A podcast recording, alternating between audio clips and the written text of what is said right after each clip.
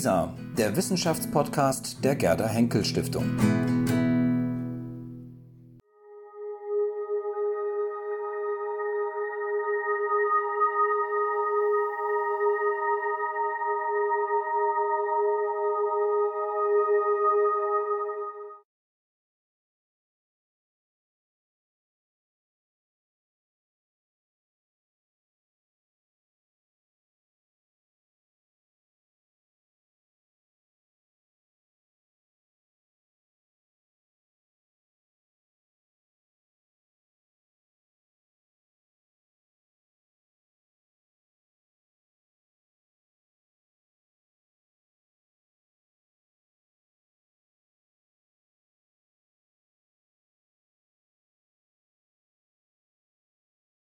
Macht. Die eine Säule sind die berühmten Akademienvorhaben. Ich nenne mal, was Sie vielleicht vom Theologen nicht erwarten, in diesem Jahr die Marx-Engels-Ausgabe als Beispiel eines Langzeitvorhabens. Und die zweite Säule, auf der diese Akademie steht und die sie von den allermeisten anderen Akademien in der Bundesrepublik und in der Welt unterscheidet, sind eben interdisziplinäre Arbeitsgruppen. Die Gründungs- präziser die Wiederbegründungsväter dieser Akademie waren der Auffassung, dass neben Projekten von sehr langer Laufzeit es aktuelle Fragen gibt, und die Frage nach der Verantwortung in dem Bereich dessen, was wir künstliche Intelligenz und maschinelles Lernen nennen, ist eine solche hochaktuelle Frage. Eine Frage, die nicht nur immer im Blick auf das selbstfahrende Auto diskutiert werden sollte. Die Wiederbegründungsväter der Berlin Akademie waren der Ansicht, solche wichtigen Fragen müssen von Arbeitsgruppen mit drei Jahren Laufzeit diskutiert werden. Diese Arbeitsgruppen sollten nicht nur aus Mitgliedern der Berlin-Brandenburgischen Akademie und der Jungen Akademie zusammengestellt werden, also einer Nachwuchsakademie, man zögert immer Nachwuchsakademie zu sagen, weil diese Nachwuchsakademie aus wohl arrivierten, klugen Wissenschaftlerinnen und Wissenschaftlern besteht.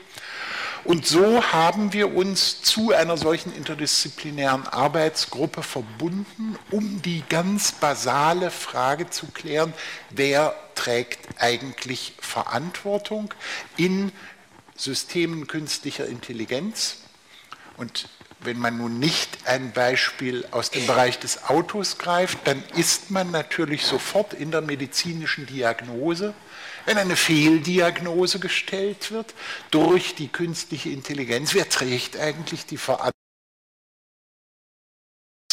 Smartphone in die Hand gedrückt hat, das eine App hat, die die Diagnose gestellt hat, oder gar ich selber als der medizinische Laie, der das benutzt hat und sich darauf verlassen hat, statt jemand anders zu konsultieren. Wir wollten die Frage stellen, welche Probleme für Verantwortung, und Sie ahnen, das hat eine juristische Dimension, das hat eine technische Dimension, das hat eine medizinische Dimension, das hat eine philosophische und, um es als letztes auch zu sagen, sicher auch eine theologische, religiöse Dimension. Also die Frage nach der Verantwortung wollten wir stellen, aber nicht im Sinne einer großen Frage, was ist Verantwortung? Da würde vor Ihrem geistigen Auge eine große Bibliothek erscheinen, sondern an konkreten Beispielen. Ich habe das mehrfach schon gesagt, beim Thema Auto wird die Frage sehr breit verhandelt. Wir haben beschlossen, sie heute Abend bei der ersten öffentlichen Veranstaltung dieser interdisziplinären Arbeitsgruppe am Beispiel der Medizindiagnose zu stellen.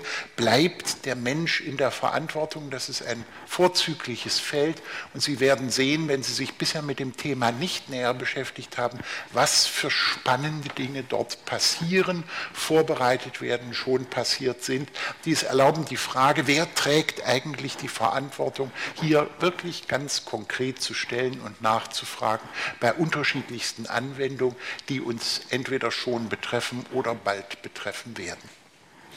Eine interdisziplinäre Arbeitsgruppe, ich sagte es schon, dient dem Zweck, ein aktuelles Thema zu behandeln, nicht im klassischen Sinne einer gelehrten Gesellschaft, die sich um einen schweren Eichentisch versammelt und kluge Gespräche führt und dann wieder nach Hause geht und irgendwann wieder an eben demselben Eichentisch zusammenkommt.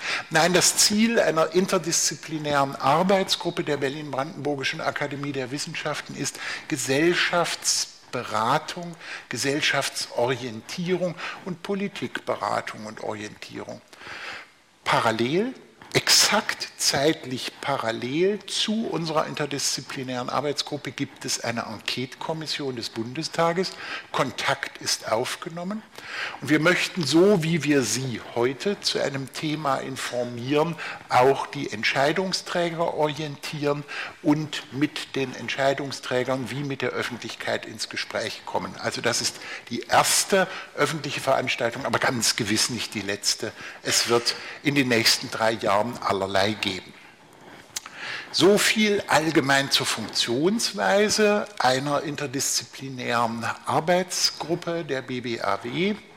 So viel zum Forschungsdesign dieser IAG. Jetzt noch etwas zum Design des heutigen Abends. Ich werde Ihnen gleich die Personen vorstellen, die mit mir auf dem Podium sitzen. Und wir werden selbstverständlich nicht den ganzen Abend allein diskutieren. Wir haben ein spannendes und anregendes Podium. Und ich freue mich sehr, dass wir so ungefähr nach einer Dreiviertelstunde, Stunde äh, auf Ihre Fragen hören werden und versuchen werden, mit Ihnen ins Gespräch zu kommen. So haben wir uns den Abend gedacht. Jetzt warten wir mal ab, was draus wird. Aber bevor er beginnt, stelle ich Ihnen noch kurz vor, wen Sie gleich auf dem Podium sitzen. Und vielleicht ist es schön, wenn die Podiumsteilnehmer schon Platz nehmen, denn dann kann ich auf Sie deuten und Sie wissen auch gleich, um wen es sich handelt. Von mir aus gesehen zur Linken als erste Platz genommen hat Frau Beck eine ganz frische Mitarbeiterin unserer interdisziplinären Arbeitsgruppe, die konfiguriert sich gerade. Sie ist Inhaberin des Lehrstuhls für Strafrecht, Strafprozessrecht, Strafrechtsvergleichung und Rechtsphilosophie an der Leibniz-Universität Hannover und wenn man versuchen will, Frau Beck, Ihre Schwerpunkte ein bisschen zu beschreiben, dann ist das einerseits das Bio- und Technikstrafrecht, aber auch der Rechtsvergleich und die Rechtsphilosophie, wenn ich das richtig beschreibe. Ich werde jetzt nicht versuchen, Ihre Publikationsliste im Einzelnen vorzustellen. Das können Sie aber bitte nach der Veranstaltung auf Ihren Handys und bei Google äh, nachgucken. Mir ist nur wichtig, dass Sie schon eine ganze Reihe von Publikationen Publikationen zur künstlichen Intelligenz vorgelegt haben, unter anderem zu den Haftungsfragen. Und damit ist die spannende Frage, ähm, was für ein Teil Haftungsfragen bei Verantwortungsfragen sind und wie das zusammenhängt, ähm, angeschlossen. Der Vorteil ist, wenn Sie das näher interessiert, können Sie das glücklicherweise auch immer, ähm, das ist so gestaltet auf Ihrer Homepage gut selber im Internet finden. Manches haben Sie auch zum Beispiel im Deutschlandfunk ähm, im ähm, haftungsrechtlichen Sinne ausführlicher beschrieben. So, dann stelle ich Ihnen vor, wir springen mal, weil ich das alphabetisch machen wollte, Gerd Rüdiger Burmeister. Gerd Rüdiger Burmeister ist der Direktor der medizinischen Klinik mit Schwerpunkt Rheumatologie und klinische Immunologie in der Charité Universitätsmedizin, ist ein Mitglied unserer Berlin-Brandenburgischen Akademie der Wissenschaften und zwar schon ziemlich nah an ihrer Wiederbegründung. Drei Jahre trennen sie davon seit 1997. 1995. Und wenn ich ein bisschen beschreibe, ähm, wie Sie ausgebildet worden sind, bis Sie auf die äh, Charité gekommen sind, müsste ich, glaube ich, als erstes sagen, dass Sie eine längere Zeit in Erlangen-Nürnberg hatten, ähm, wo Sie ausgebildet worden sind äh, und dann an die medizinische Fakultät berufen worden sind 1993, als man sich noch entscheiden durfte zwischen den Universitäten und an der Humboldt-Universität damals war, nicht, wenn ich das das richtig sehe. Sie nicken, ich rede lieber nicht weiter, ja, weil dann Bereiche kommen werden, ja, in denen Sie nicht mehr nicken werden. Und das ist für die Vorstellung nicht ähm, die allerbeste Gelegenheit. Ähm, man muss äh, vielleicht sagen, damit Sie verstehen können, warum wir Sie auf das Podium eingeladen haben. Ich hatte schon gesagt, dass wir in dieser interdisziplinären Arbeitsgruppe nicht nur im Vogelflug über die Probleme reden wollen, sondern möglichst konkret äh, über einzelne Anwendungsfelder sprechen werden.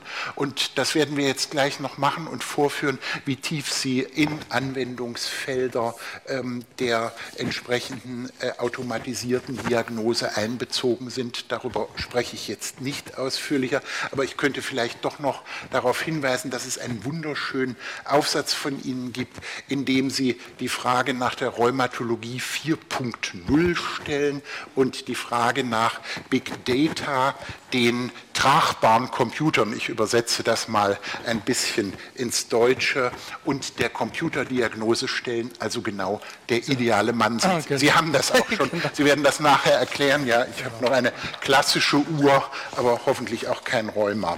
So, wenn Sie mir diesen Scherz gestatten, stelle ich Ihnen als letztes noch das Weltkind in der Mitte vor, Herrn Andreas Lemke, Diplomphysiker und äh, Sie stammen aus dem Bereich der angewendeten Techniken und sind in der ähm, HQ Imaging äh, GmbH verantwortlich für die gesamte Softwareentwicklung von Workflow-Optimierungstools für Radiologen und sozusagen für die digitale basierte Diagnose in den Praxen und entwickeln da viele Dinge, waren vorher Technologieexperte bei Bosch, und äh, also insofern ähm, haben Sie äh, sehr viel in dem Bereich entwickelt, über den wir diskutieren wollen. Ich hoffe, Sie sind mit mir der Auffassung, dass die beste Vorstellung immer die Selbstvorstellung ist der Betreffenden. Und insofern ist, glaube ich, besser, wenn ich, der äh, ich ein Nutzer einzelner der Techniken bin, aber kein Entwickler, mit Ihnen darüber spreche und Gelegenheit gebe, unserem Publikum das ausführlicher zu erzählen. So, das war die Vorstellung und jetzt fangen wir an zu diskutieren.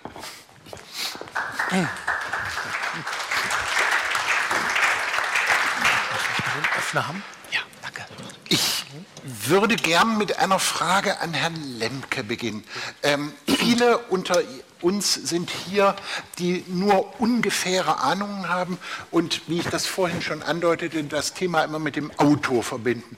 Wenn Sie einfach mal Ihre spannendste Entwicklung auf dem Gebiet uns kurz vorstellen und beschreiben, was haben Sie entwickelt, womit wir vielleicht alle in der einen oder anderen Weise zu tun haben können.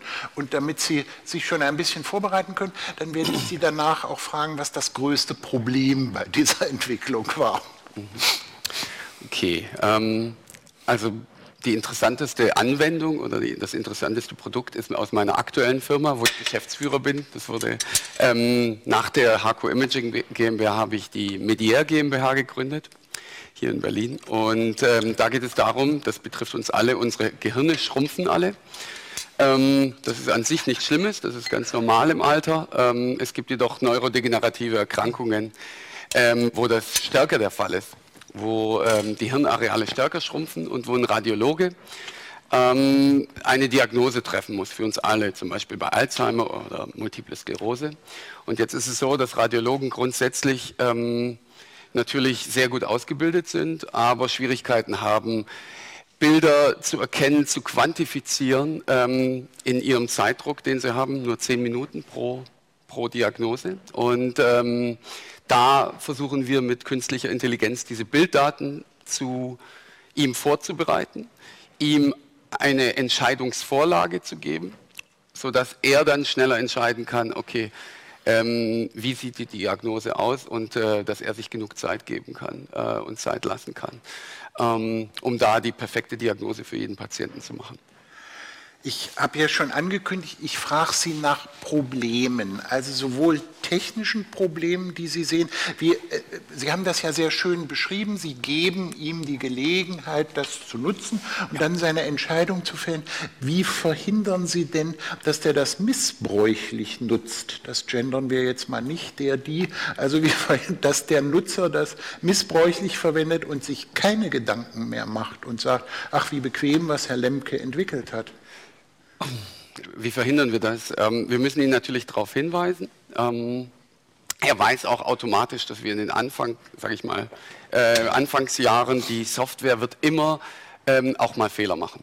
Also das sehen wir jetzt. Wir müssen so ein Produkt, wenn wir das entwickeln, müssen wir das zertifizieren lassen. Dann sehen wir und wir unterscheiden uns auch manchmal. Manchmal macht die Software eigentlich eine, äh, gibt eine Aussage, die nicht plausibel ist. Und ähm, das wird wahrscheinlich den Radiologen dazu bringen, dass er das auf jeden Fall anguckt. Umso sicherer er wird, wenn er das ein Jahr lang anwendet, ähm, wird er sich immer weniger darauf auf seine eigene Meinung verlassen, vielleicht auch etwas weniger das Ganze kontrollieren. Da ist es wichtig, dass man eben ein Feedback-System einbaut und man, er mit der Software sozusagen an seiner Hand lernt. Ähm, und ich glaube, das ist der richtige Weg. Der zweite Punkt ist, dass wir die Software an sich besser machen. Selbst wenn er immer mehr sich auf die Software verlässt, auf die künstliche Intelligenz, müssen wir dafür sorgen, dass die äh, Entscheidungen, die die Diagnose oder das, was sie bereitstellt, einfach besser ist als jetzt. Und da ist die größte Herausforderung, dass wir natürlich vor allem beim maschinellen Lernen ähm, die Datenbasis der annotierten Daten, ähm, das heißt Daten, wo jemand von Hand die annotiert hat als krank oder gesund oder noch weiter, dass das möglichst sehr stark steigt. Also dass 100.000, eine Million Datensätze, dann wird unsere Software richtig gut. Jetzt haben Sie sehr schön beschrieben, dass die Software gut wird, wenn unendlich viele Daten dazukommen. Nun gibt es natürlich noch eine ganz andere Form von Lernen, nämlich das Lernen zweiter Ordnung, dass Sie sich selber beim Lernen beobachten und feststellen, mir fehlen entscheidende Informationen. Ich ahne, das wird noch nicht in, mit ihrer Software möglich sein. Wir haben ein Mitglied unserer Arbeitsgruppe, das immer vom flachen Lernen gesprochen hat, ähm, der entsprechenden Software von tiefem Lernen ist das noch etwas entfernt. Die, die Frage ist, die Großperspektive, ist Ihre Perspektive tatsächlich nur möglichst viele Daten rein und wenn die Charité keine gibt, fragen wir in Heidelberg und wenn Heidelberg keine gibt, fragen wir in Mainz und wenn Mainz keine gibt, in Honolulu, also möglichst viele Daten oder möchten Sie auch noch eine strategische Stufe weiter? Naja, Sie müssen erstmal nicht nur viele Daten, die Qualität der Annotation muss enorm sein. Wenn der Radiologe, der diese Annotation macht, das nicht aus einer intrinsischen Motivation her macht und wirklich überprüft, ähm, und verbessert und sagt, hier ist die Software nicht richtig, so ist es besser, dann wird erst die Software besser. Einfach irgendwelche Daten bringt nichts. Und ähm, wie gesagt, ich glaube, das geht nur mit, mit unseren Kunden, das sind die Radiologen. Ähm, genauso in anderen Bereichen, also mit, mit den Medizinern, die müssen intrinsisches Interesse daran haben, solche Software mitzuentwickeln und weiter zu verbessern. Ich glaube, anders wird das gar nicht funktionieren. Und ähm, zu Ihrem, ich kenne fast nur Anwendungen wirklich, die die jetzt schon ein konkretes Stadium haben von Supervised Learning. Also das bedeutet, dass die Annotation vorhanden ist, dass die Software von jemandem lernt. Äh, Unsupervised Learning, wie Sie es sagen, dieses flache, ähm, ist noch viel schwieriger umzusetzen und ist erstmal in den nächsten fünf Jahren nicht direkt in die Anwendung zu sehen. Das sagen wir zumindest, sage ich mal, von allen meinen Kollegen, die auch Firmen haben in diesem Bereich, die arbeiten eigentlich alle mit annotierten Daten. Neben mir sitzt ein praktizierender Mediziner. Ich würde ein bisschen gern fragen, wie die Entwicklung konkret funktioniert. Suchen Sie sich einen Informatiker und sagen, mach mal, ist das ein Prozess einer sehr intensiven Zusammenarbeit? Und vor allen Dingen, wie stellen Sie sicher, dass das richtig angewendet wird? Durch Schulungen, durch Arbeiten an den Algorithmen? Wir wären, glaube ich, gespannt, ein bisschen aus Ihrer Praxis zu hören. Ja, ich glaube, wir sind äh, sicherlich erst ganz am Anfang dieser, dieser Entwicklung, aber diese Entwicklung ist rasend schnell. Also äh, ich glaube, das ist fast wie eine Lawine, die auf uns zukommt, die vor allen Dingen auch durch den Kostendruck mitbestimmt wird und, äh, und auch durch die Tatsache, dass die sogenannten GAFAs, also Google, Apple, Facebook und Amazon, so kürzt man das hier ab, unglaubliche Milliarden äh, zur Verfügung haben, die sie auch gerne investieren wollen. Und wenn man das amerikanische äh, System gut kennt, und ich kenne es recht gut, weil ich da auch lange gearbeitet habe, äh, dann ist das, ist das unglaublich teuer. Das heißt, man, man versucht, Kosten zu sparen und das ist ein, ein großer Druck auf der einen Seite. Der andere Druck wird sein, dass man das Ganze schnell machen möchte und dass natürlich auch unsere therapeutischen Möglichkeiten immer besser werden. Also spricht sogar von der sogenannten Orphanisierung der zum Beispiel der Leukämien. Früher, als, als ich noch angefangen habe, da gab es drei, vier Leukämieformen und das war dann, äh, was man lernen musste. Und heute kann man jede Leukämieform in, in ganz diverse Untergruppen unterteilen, wobei oft jede spezifische Art ein bestimmtes Medikament hat, was hier super gut wirkt und bei der anderen Form gar nicht mehr wirkt. Das heißt, die, die Therapie ist aber sehr teuer, kostet zum Teil 100.000, 300.000 Euro pro Jahr, also sehr, sehr teuer. Und es hat ja überhaupt gar keinen Sinn, eine solche Therapie, die auch theoretisch ja Nebenwirkungen haben kann, jemanden zu geben, der diesen Tumor gar nicht hat oder diese Leukämie gar nicht hat. Das heißt, man muss es herausfinden, wer diese, wer diese besitzt. Und insofern ist diese Entwicklung riesig. Also sie wird uns, äh, wir werden wie Sie auch selber sagen, äh, sie kommt sowieso, sie kommt auch zum Teil von außen. Dr. Watson ist ja so ein, so, so ein Thema bei IBM, was sehr kritisch gesehen worden ist, vermutlich deswegen, weil gar keine, nicht ausreichend Ärzte mitgearbeitet haben an, an dem Projekt.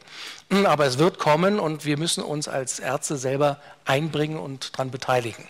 Nur dann können wir auch die nötige Qualität sicherstellen. Das glaubt Ihnen, glaube ich, jeder sofort.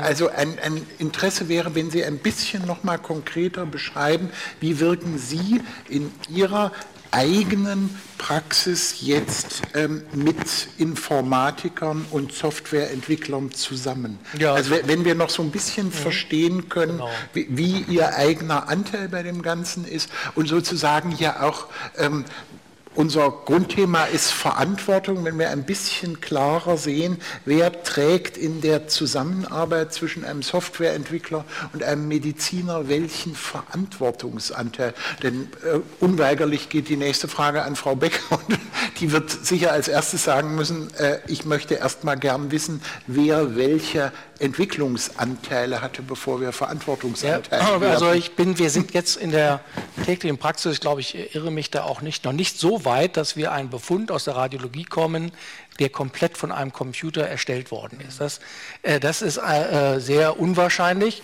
Aber aus dem Labor zum Beispiel kriegen wir schon, wollen wir sagen, genetische Daten, die von einem äh, Computer errechnet worden ist oder aus der Mikrobiologie, wenn wir Resistenzen von bestimmten Bakterien erkennen wollen, äh, die ähm, nur auf bestimmte Antibiotika ansprechen, dann kriegen wir auch letztlich Daten aus dem Computer.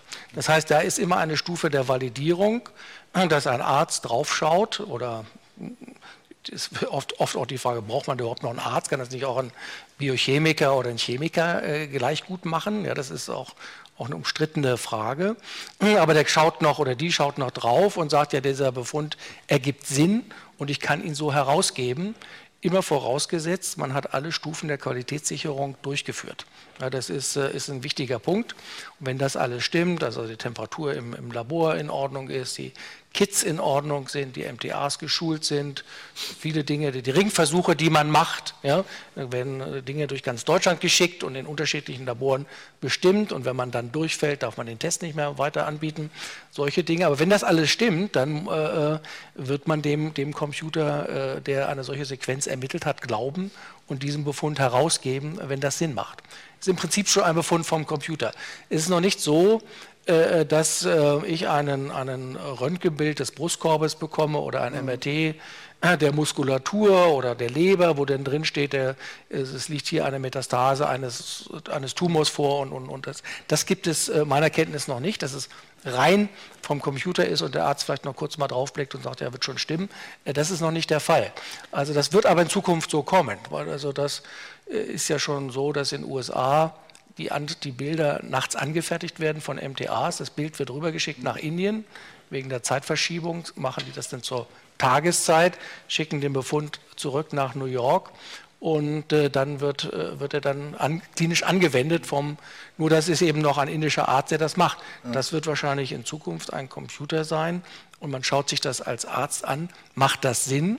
Stimmt das und dann würde ich aufgrund dessen meine, meine, mein ärztliches Handeln ausrichten. Das ist ja auch der Grund, warum wir diese IAG durchführen und heute diskutieren, dass wir für die Zukunft äh, vorbereitet sein wollen und nicht ex post draufschauen und feststellen, was da passiert. Aber bevor ich Frau Beck frage, würde ich gerne noch mal Herrn Lemke fragen, wie, wie ist das in Ihren Firmen, in denen Sie gearbeitet haben, mit der Verteilung von Informatikkompetenz und medizinischer Fachkompetenz. Wenn Sie einfach noch ein bisschen konkret erzählen bei Ihrer äh, Imaging-Analyse, wie, verteilen sich da die Entwicklungskompetenzen und Anteile? Das ist eine sehr schöne Frage. Ähm, in, in meiner Firma sind ähm, von den fünf Personen sind zwei Radiologen mit dabei, in der Produktentwicklung schon, also gleich am Anfang, ähm, weil wir dann die Nöte verstehen, was wirklich, wie wir die Software entwickeln müssen, damit dem Radiologen erstmal geholfen wird. Weil, wie Sie schon sagen,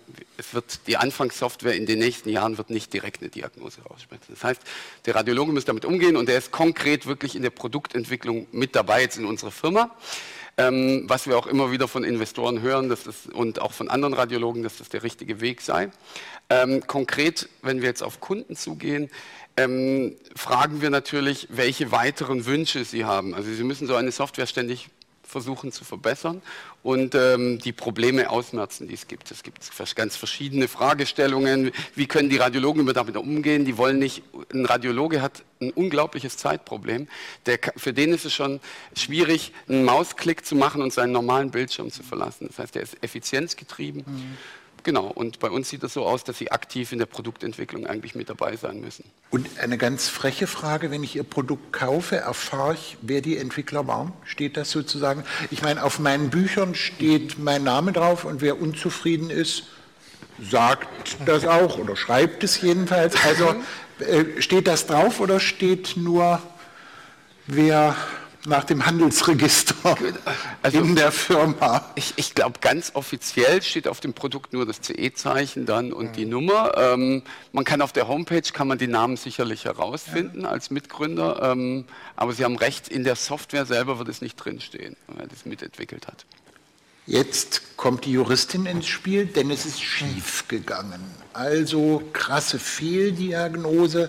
Ich bin leider ein ziemlich missvergnügter Mensch und ziehe sofort immer vor Gericht.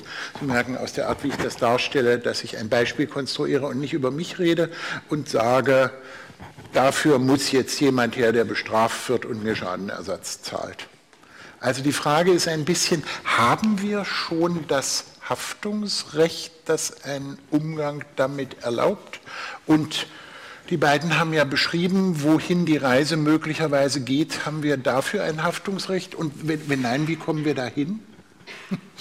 Ja, ähm, erstmal bevor ich antworte, will ich eine ganz kurze Entschuldigung äh, vorweg äh, schicken. Ich habe leider noch keine intelligente Gesundheits-App, die mir sagt, wie viel ich am Tag reden kann, trotz Erkältung noch meine Stimme behalte. Ich hoffe, dass Sie mich trotzdem äh, verstehen und die Stimme nicht äh, geht, weil ich heute zu viel mitdiskutiert habe in unserer AG, glaube ich. Ähm, ich hoffe, es geht trotzdem. Ähm, also zur Haftung ähm, für die aktuellen Anwendungen haben wir noch das Haftungsregime, das wir brauchen. Ähm, das funktioniert noch einigermaßen. Ich erkläre gleich noch ein bisschen was dazu. Es wird allerdings immer schwieriger, unser, ähm, unsere Konzeption von Haftung und Verantwortung auf die künstliche Intelligenz anzuwenden, wie sie kommen wird, wie sie entwickelt werden wird. Das wird ausgesprochen problematisch und wir stehen tatsächlich ähm, im Recht schon, glaube ich, vor einer Situation, sowohl im medizinischen Kontext als auch in anderen Kontexten, wo die KI unsere bestehenden Konzeptionen herausfordert.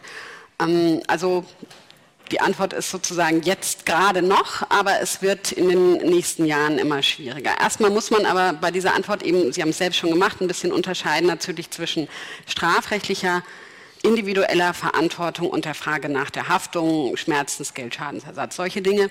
Mm, die Haftung ähm, auf rein materieller Ebene ist im Zivilrecht geregelt.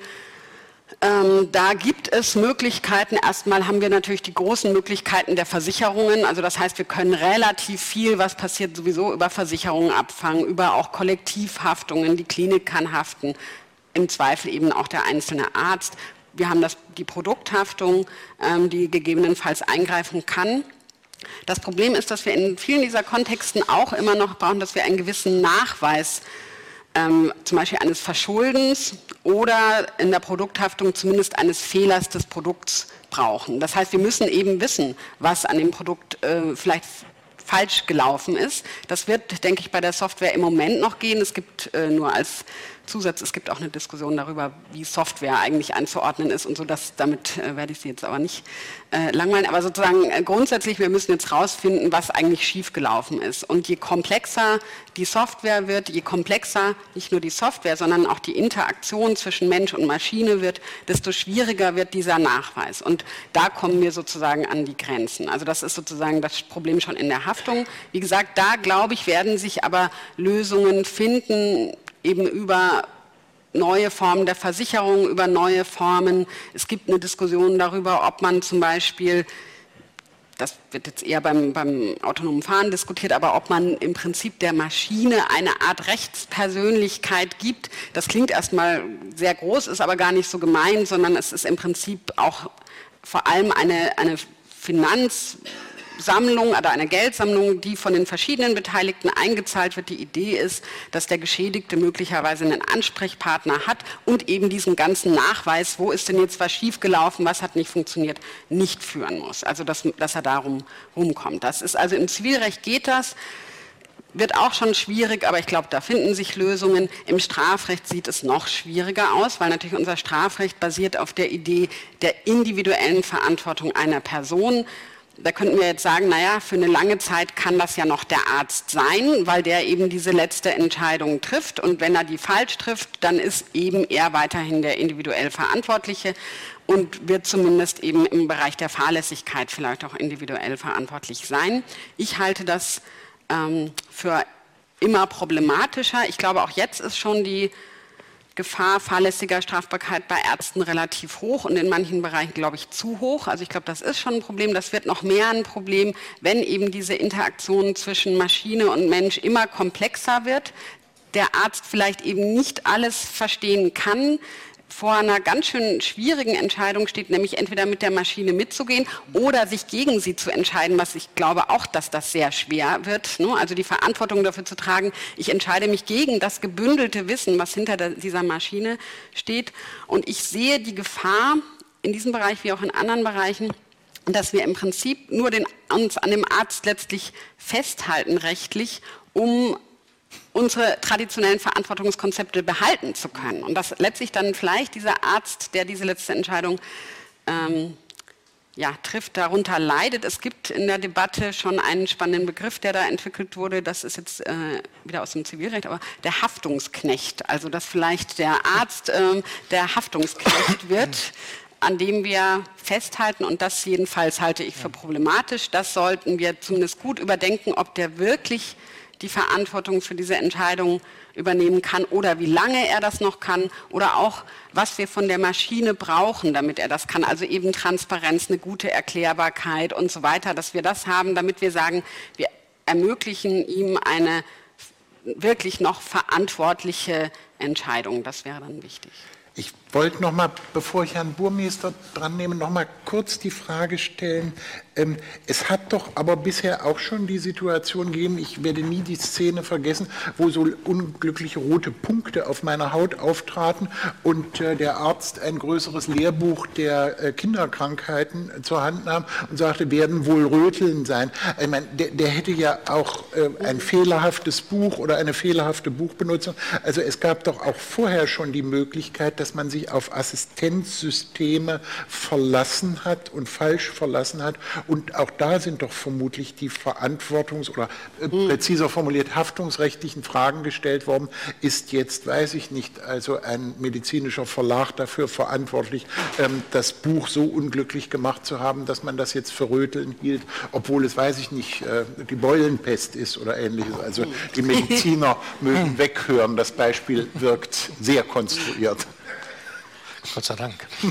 Also es ist natürlich, natürlich haben wir in vielen Lebensbereichen Assistenzsysteme ne, und verlassen uns auf äh, ganz andere, das stimmt. Ähm, es gibt für die Haftungsregime oder auch für die Verantwortungskonzepte gibt es so Bezugnahmen des, der Maßstäbe richtigen ärztlichen Verhaltens, auf die wir Rückgriff nehmen. Ne? Es gehört das eben zu den ärztlichen Standards, was der Arzt gemacht hat oder nicht.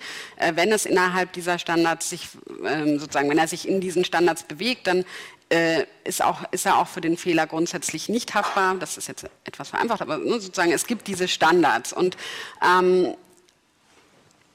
die werden meines Erachtens durch eine künstliche Intelligenz, also ich rede jetzt nicht von aktuellen Entwicklungen, sondern eben in der nächsten Zeit schon herausgefordert, insofern als erstens der Arzt ja meistens nicht eben nur in dieses eine Buch schaut, sondern eben schon sozusagen ein langes Wissen vorher hat. Sonst könnten wir uns alle mit Google selber diagnostizieren. Ne? Und das, das geht ja eben gerade nicht. Also er wird ein Vorwissen haben, er kann die Plausibilität einschätzen dessen, was er da liest oder nicht. Wir hatten vorhin auch gesprochen, es gibt Quellen, wo ich weiß, wo kommt diese Information her, um sie einzuschätzen. All das wird schwieriger, wenn wir es eben mit komplexen Systemen zu tun haben, bei denen ich eben vielleicht nicht mehr genau weiß, warum bekomme ich diese Vorschläge, woher äh, kommen die Daten, sind die Daten, die eingespeist wurden, korrekt oder nicht ähm, und so weiter. Also äh, das, ich glaube, es wird so komplex, dass es eben nicht mehr die einfachen, die einfachen, die Antworten waren vorher auch schon schwierig, aber dass die nicht mehr einfach übertragbar sind. Ich muss Ihnen noch eine freche Frage stellen. Sie, Sie ziehen jetzt, indem Sie sagen, die Mensch-Maschine-Interaktion wird ungemein komplex.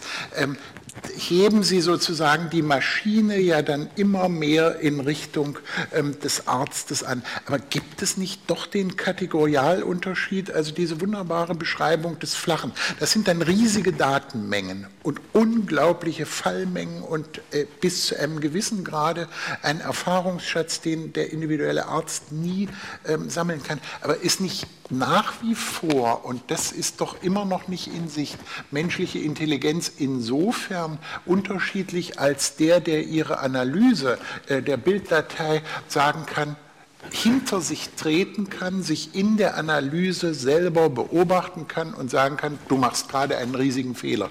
Es ist doch keine freie Fläche, sondern eine Glaswand. Du hast das übersehen, weil neben der äh, Analyse auch noch viele andere Dinge. Also die, die Frage ist, tun wir nicht was sehr Gefährliches, wenn wir ähm, von einer Interaktion sprechen, die es ohne Zweifel gibt, aber die kategorialen Differenzen, ich formuliere das jetzt mal sehr pointiert, zwischen Mensch und Maschine so ein bisschen anfangen abzuschleifen. Die sind doch aber im Augenblick da.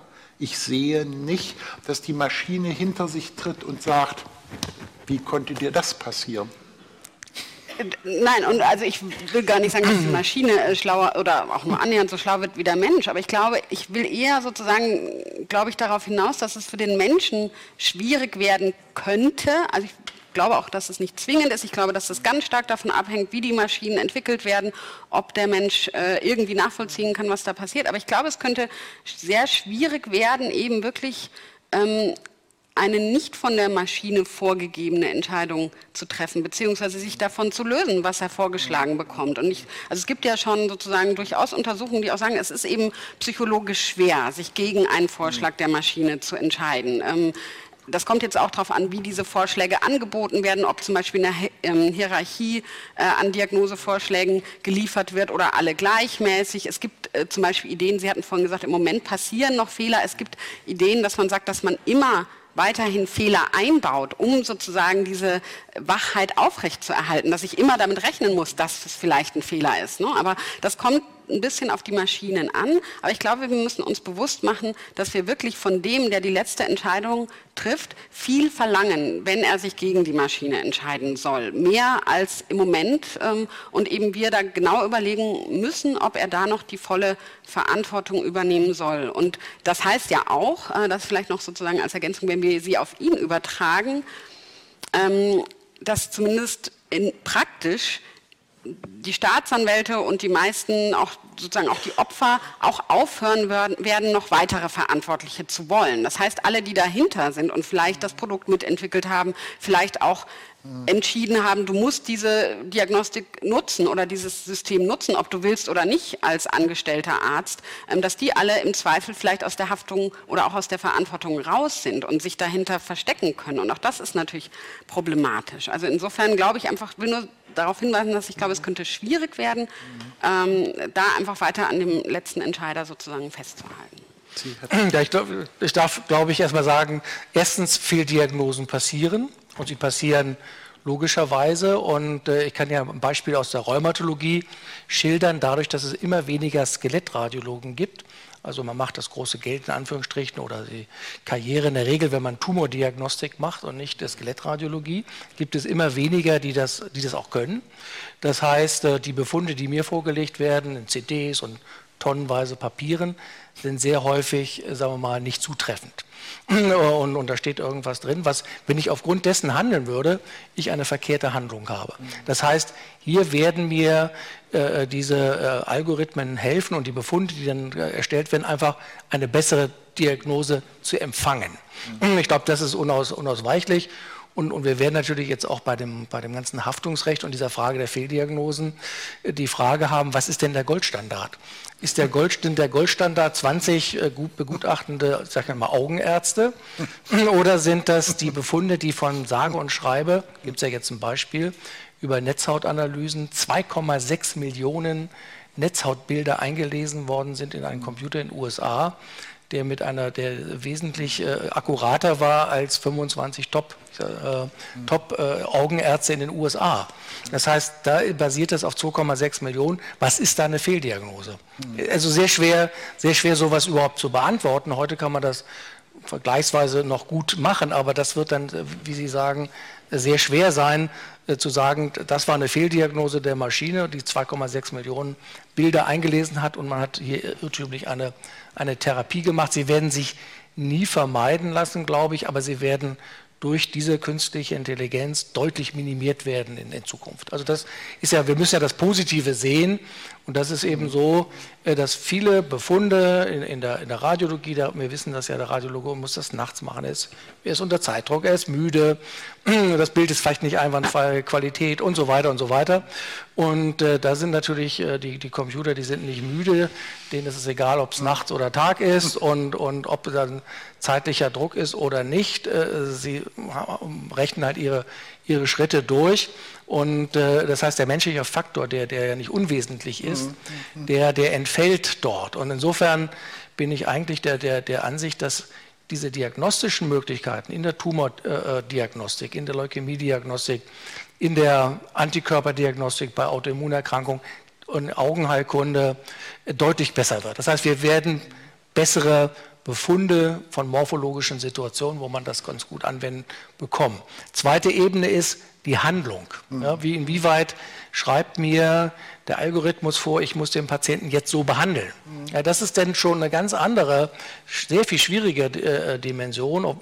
Wir haben so ein Spiel entwickelt, wo wir künstliche Fälle zufällig generieren und wenn man dann äh, zehn Rheumatologen, die alle sehr gut sind, die alle in Leitlinien mitgewirkt haben, dann sind doch die therapeutischen Vorgehensweisen jetzt nicht drastisch, aber doch in Nuancen äh, äh unterschiedlich. Das heißt, man kann da auch nicht immer sagen, ja, man muss es jetzt unbedingt so machen oder so machen. Man kann nur sagen, wenn ich jetzt diese äh, Handlung so mache, ist die Wahrscheinlichkeit eines Therapieerfolges am höchsten aufgrund von vorliegenden Studien. Die muss sich dann erstmal entwickeln.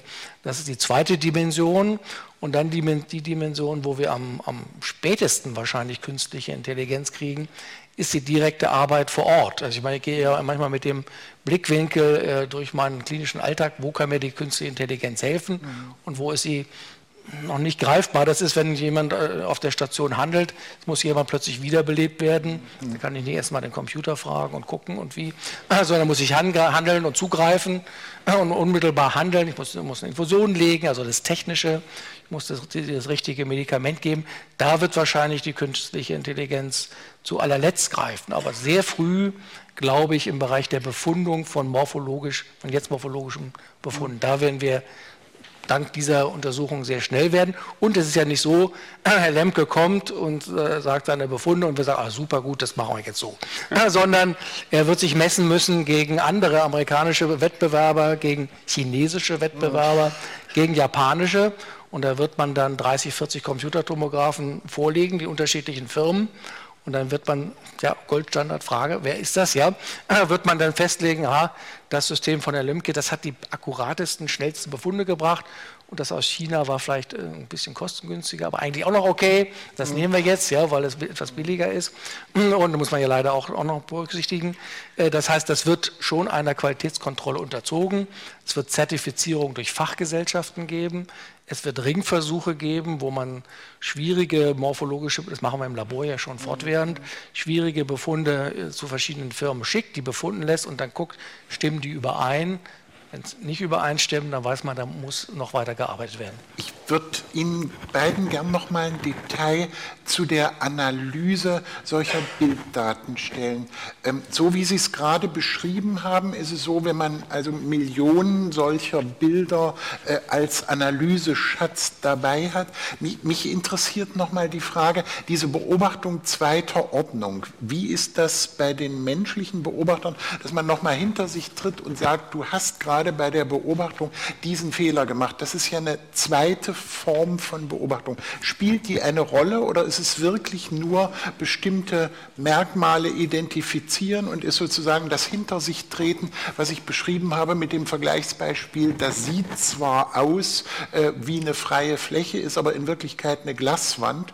Ähm, das ist ja so, so ein Moment, dass ich hinter meine Beobachtung zurücktrete und mir selber dann erklären kann, du hast das als Glaswand nicht wahrgenommen, weil du deine Brille morgens nicht geputzt hast ähm, oder weil da keine schwarzen Vögel draufgeklebt sind. Spielt sowas eine Rolle oder ist das statistisch vernachlässigbar und geht es wirklich nur darum zu sagen, das ist das und wenn man Millionen Bilder gesehen hat, kann man das eben halt sehr viel zuverlässiger als der müde Analytiker, der gerade über seinem Schirm einschläft. Es gibt zwei Dimensionen. Es gibt die, ich sage das mal, die einfache Dimension.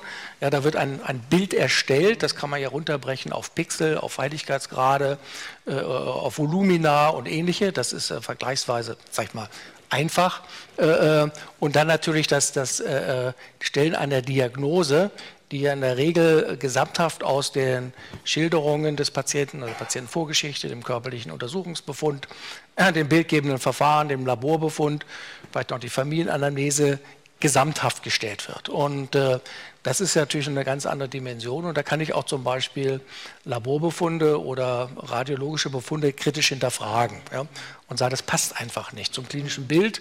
Da steht dann drin, der hat äh, Rückenschmerzen und ist zufällig vielleicht positiv für ein bestimmtes Gewebsmerkmal. Äh, dringender Verdacht auf Morbus Bechterew. Der Patient ist total verunsichert, weil es ja berufliche äh, Konsequenzen hätte und ähnliches.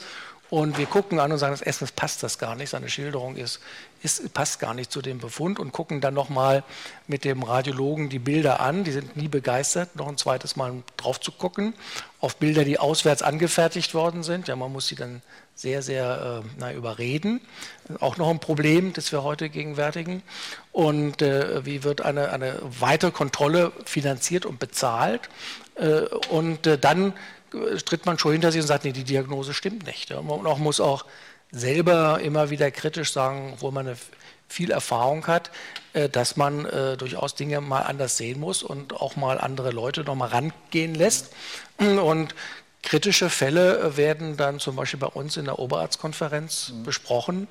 Und da sind dann weit über 100 Jahre rheumatologische Erfahrung äh, zusammen und äh, dann in der, in, der, in der, schwarmhaft, wir haben ja auch einen Schwarmwissenschaftler bei uns in, in der Klasse, äh, und das ist der, der Schwarm ist dann besser als der Einzelne, äh, wird das dann äh, überprüft und dann aufgrund der, der verschiedenen Ansichten, die die Oberärzte oder erfahrene Assistenten haben, dann auch die Diagnose gestellt. Aber das ist eine ganz andere Dimension mhm.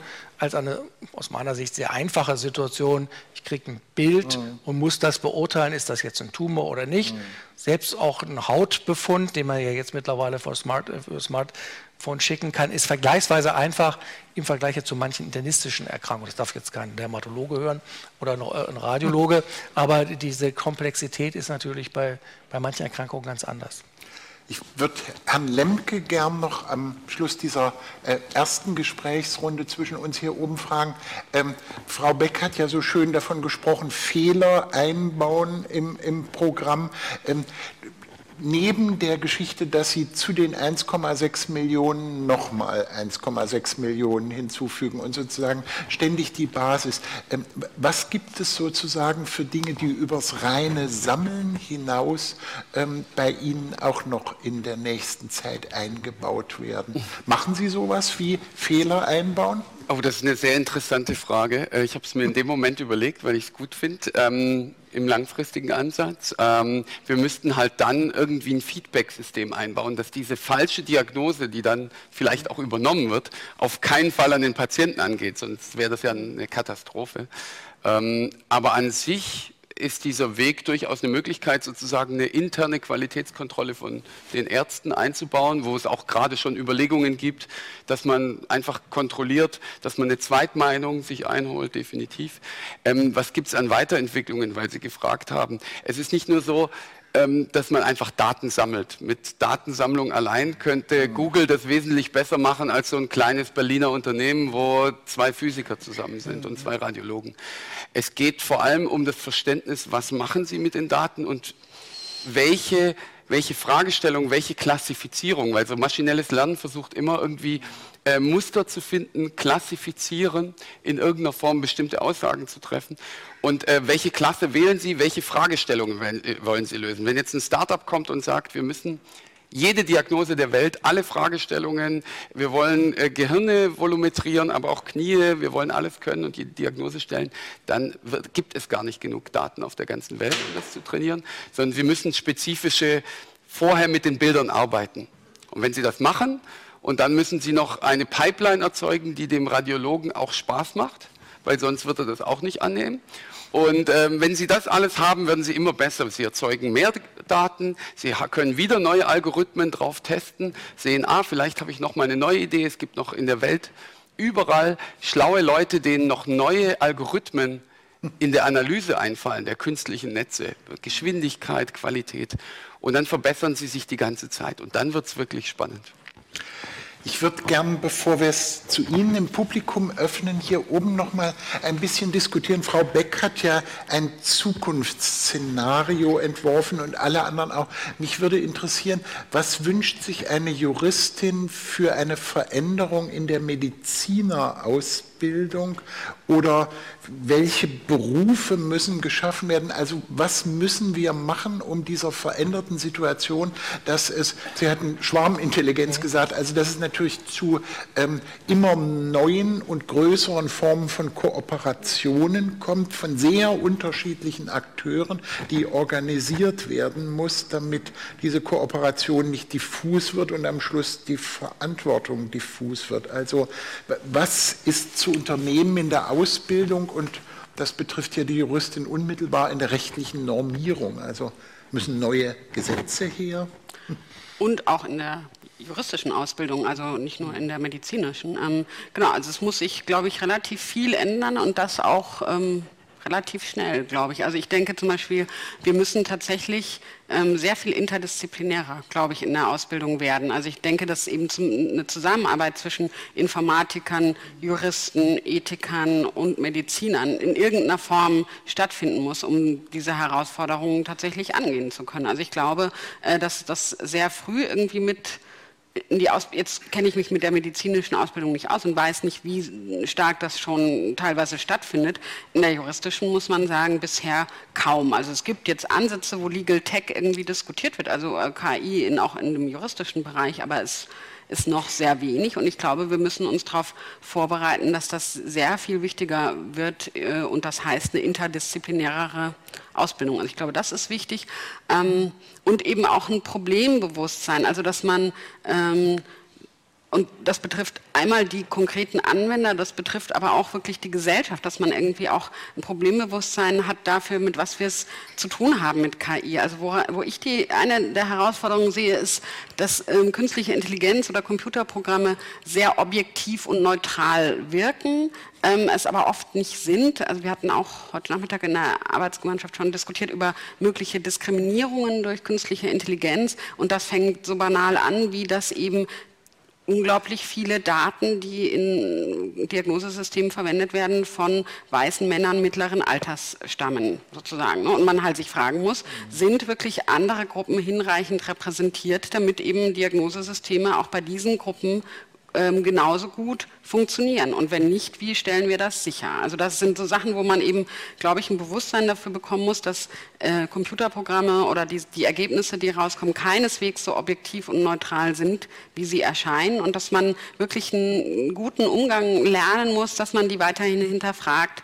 Äh, eben das mit dem Feedback-System fand ich gut, dass dann sozusagen zum Beispiel sofort gezeigt wird, jetzt hast du einen Fehler gemacht, ne? dass, dass du das einfach übernommen hast, war falsch. Also dass man immer wieder sozusagen die eigenen Fähigkeiten auch noch erhält und weiterentwickelt in der Interaktion. Ich habe zum Beispiel auch äh, in einem Kontext mal von, das war eher ein OP-Roboter, aber das schon, war schon spannend, wo zum Beispiel auch Mediziner erzählt haben, dass sie gar nicht mehr ohne Roboter operieren können. Also wenn der ausfällt, haben die Probleme, weil die nur noch an dem Roboter gelernt haben und das gar nicht mehr ohne Roboter können. Ähm, und also so, wir müssen die Fähigkeiten, die wir haben, ähm, erhalten, dass wir eben überhaupt noch kritisch draufschauen können und nicht nur der Maschine glauben müssen. Das ist, denke ich, wichtig. An Herrn Lemke geht natürlich jetzt sofort die Frage, wie vermeiden Sie denn Bias bei Ihren Daten? Also wie vermeiden Sie, ähm, das wird hoffentlich nicht der Fall sein, dass Sie nur Daten von Alten dann auch noch, dann ist es ja ganz schlimm, alten weißen Männern haben und nicht mal Junge dabei sind, von allen anderen ganz zu schweigen. Absolut, das Problem habe ich sogar aktuell, dass unser Datensatz eine Altersgruppe ähm, trifft, die, die, ähm, wo es sehr gut funktioniert, aber bei jungen Patienten wir doch ähm, noch nicht so gut sind, wie wir wollen.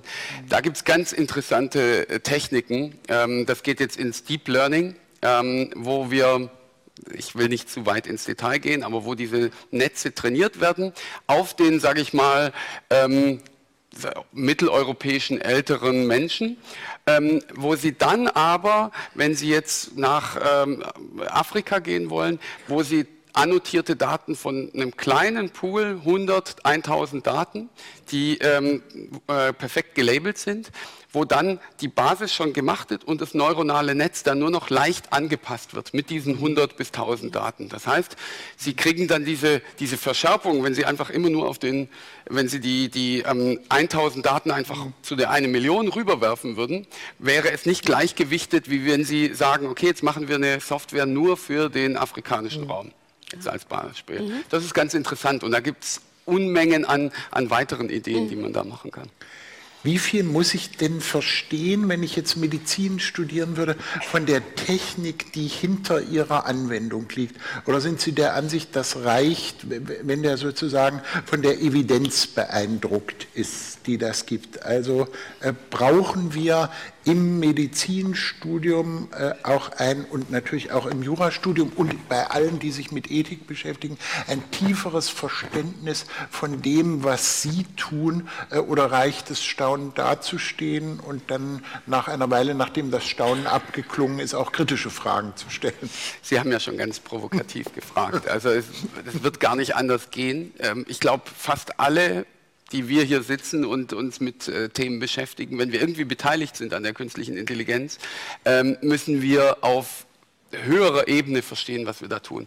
Die Ärzte müssen zumindest wissen, welche Software wähle ich überhaupt auf, welche kaufe ich, ähm, wie funktioniert die grob, was, auf was muss ich, wenn ich weiß, wie die entwickelt wurde, dann kann ich auch besser verstehen, wo ihre Stärken und Schwächen sind. Und es gibt sogar, ich maße mich nicht an, ähm, beim Medizinstudium irgendwie was zu fordern, aber es gibt bei den Radiologen selber die Idee, dass in Zukunft die sehr viel technischer ausgebildet werden, dass die Statistik als Grundlage äh, sehr viel stärker haben, dass die Mathematik da stärker hinzukommt.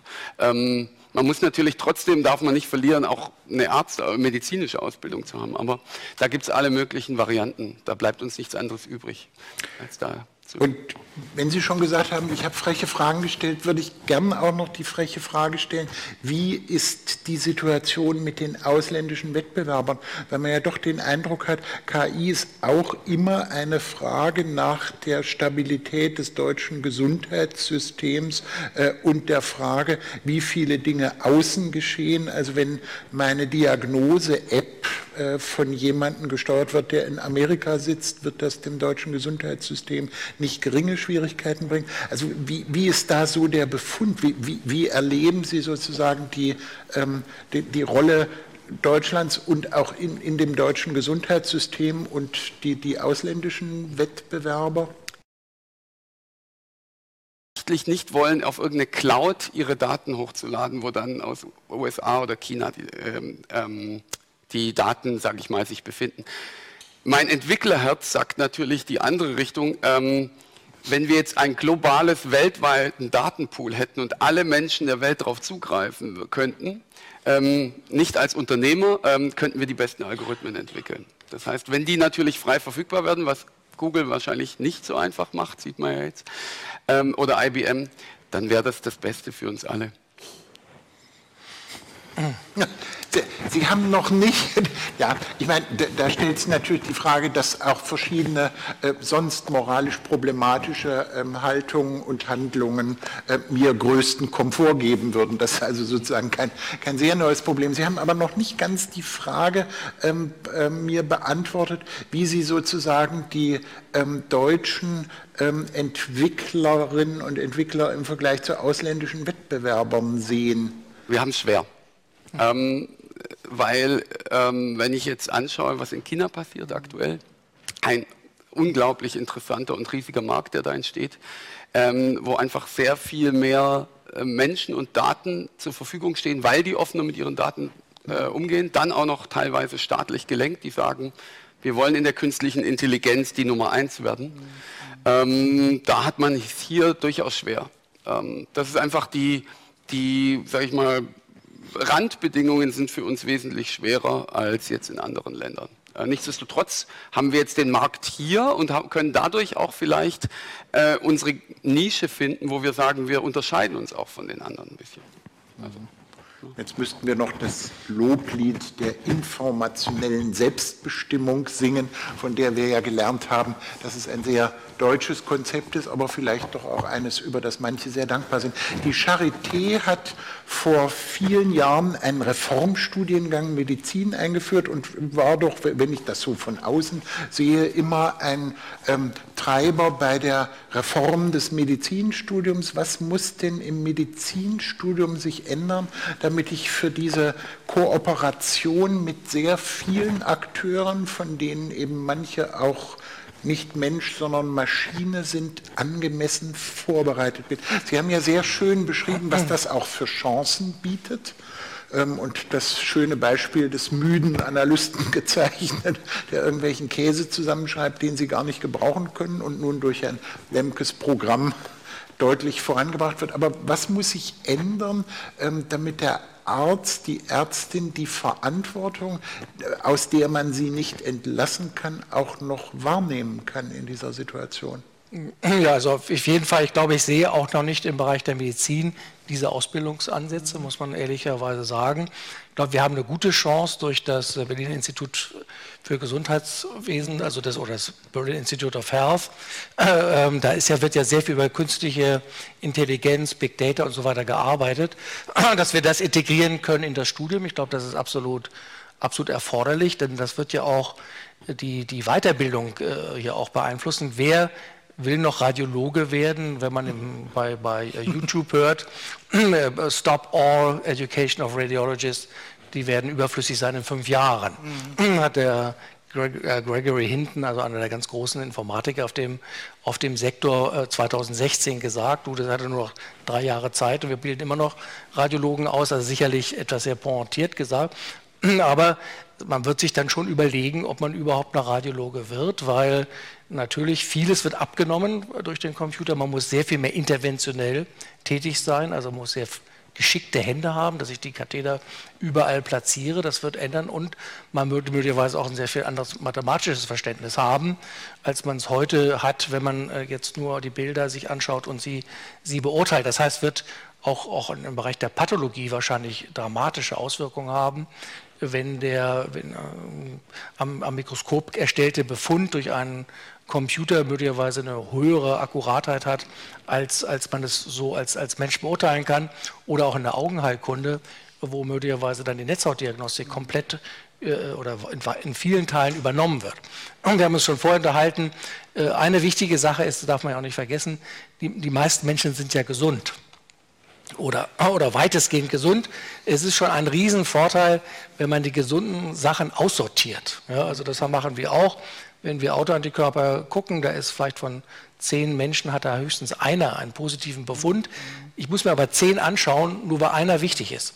Das heißt, wenn da die Maschine von vornherein sagt, äh, diese äh, neun, da ist nichts, die sind schwarz, da brauchst du nicht zu gucken, dann kann sich mich mit größerer äh, Akkuratesse auf den einen positiven von zehn konzentrieren.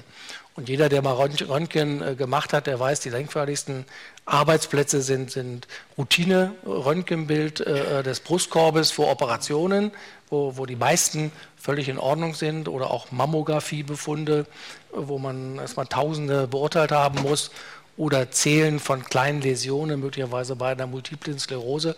Das ist ja schon fast Strafarbeit, weil das äh, wirklich nicht intellektuelle Höchstleistungen immer, äh, immer verlangt. Wenn das der Computer einem abnimmt und man sich dann nur noch auf die wichtigen Befunde konzentriert, dann hat man vielleicht nicht zehn Minuten Zeit für einen Befund, sondern vielleicht eine halbe Stunde. Und das äh, ist natürlich eine, eine, auch noch ein anderer Qualitätssprung. Auch das muss man lernen. Und dann wird man auch lernen müssen, ähm, viele Dinge, wie zum Beispiel auch die, die Hautbefundung wird interessant werden. Mhm. Wie helfen mir dort die, die äh, Computerprogramme? Denn das ist ja schon sehr akkurat und dann letztlich auch, wie kann ich seltene Krankheiten erkennen. Ja, ich hab's, wir haben es auch gerade besprochen. Ich habe heute gerade, wir haben einen Fallbericht äh, zusammengestellt für eine Zeitschrift, wo es mehrere Jahrzehnte gedauert hat, bis bei einem zugegebenermaßen sehr, sehr seltenen Erkrankung die Diagnose gestellt wurde. Wenn man das jetzt retrospektiv so liest, sagt man, wie, wie kann das sein? Eigentlich eine relativ klare Ansammlung von Symptomen, aber man will, kann natürlich niemanden da die, die Schuld äh, geben, weil, weil der Patient war beim Zahnarzt, er war beim Orthopäden, er war beim Hautarzt. Keiner hat das zusammengebracht, jeder hat das unter seinem Aspekt gesehen. Ein, dem Computer ist es egal, aus welchem Fachdisziplin es kommt, der wertet alle diese Symptome und wird einem dann äh, Diagnosevorschläge äh, unterbreiten. Und ich kann dann äh, diesem Patient unmittelbar helfen, weil ich genau weiß, was er hat zumindest aber sagen, das ist die Diagnose für viele Patienten schon, schon hilfreich ist, wo die sonst teilweise jahrelang hm. äh, äh, herumfahren müssen, um überhaupt ihre Diagnose zu erfahren.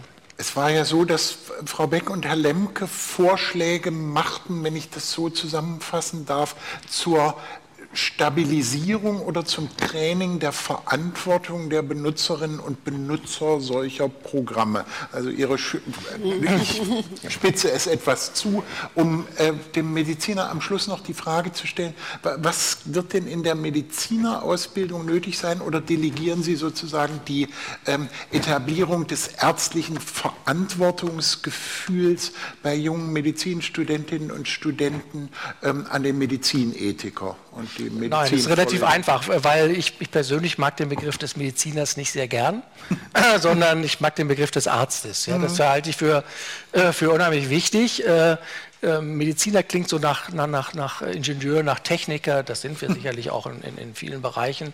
Äh, aber äh, zunehmend werden wir doch auf unseren Arztberuf wiederkommen. Mhm. Ja? Also, dass wir zum Beispiel die Patienten beraten mhm. und sagen und, und in, auch in der Entscheidungsfindung mitbegleiten und sagen, das ist die beste Therapie aus meiner Sicht. Der Computer schlägt das vor. Warum ist das so? Wie kann ich das dem Patienten vermitteln? Und, und, und auch viele äh, andere Dinge. In, in, äh, ich kann nicht den Computer die Prognose erklären lassen, du hast eine Wahrscheinlichkeit von 10 Prozent, dass du im nächsten Jahr stirbst. Ja? Es gibt ja Programme, die das bereits so ermitteln. Wahrscheinlich auch gar nicht so, so, so falsch immer liegen mit ihren Voraussagen. Aber das kann ich ja nicht so nicht sagen. Ja? Das geht gar nicht. Ich habe lange Zeit Onkologie gemacht und, und, und, und äh, weiß, dass das nicht geht. Also man, man wird sehr viel mehr ärztlich, äh, die ärztliche Seite wieder her, hervorheben, mhm. äh, über die des reinen äh, Mediziners. Und äh, interessanterweise gibt es ja den Begriff des Arztes im, im, Amerikanischen gar nicht oder im Englischen auch nicht. Also allenfalls Physician trifft es aber nicht so ganz.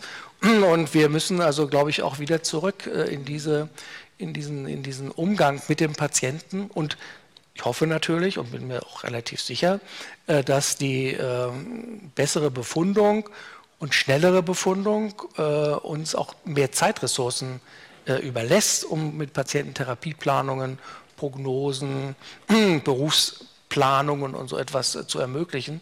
Dinge, für die wir heute einfach oft nicht die Zeit haben.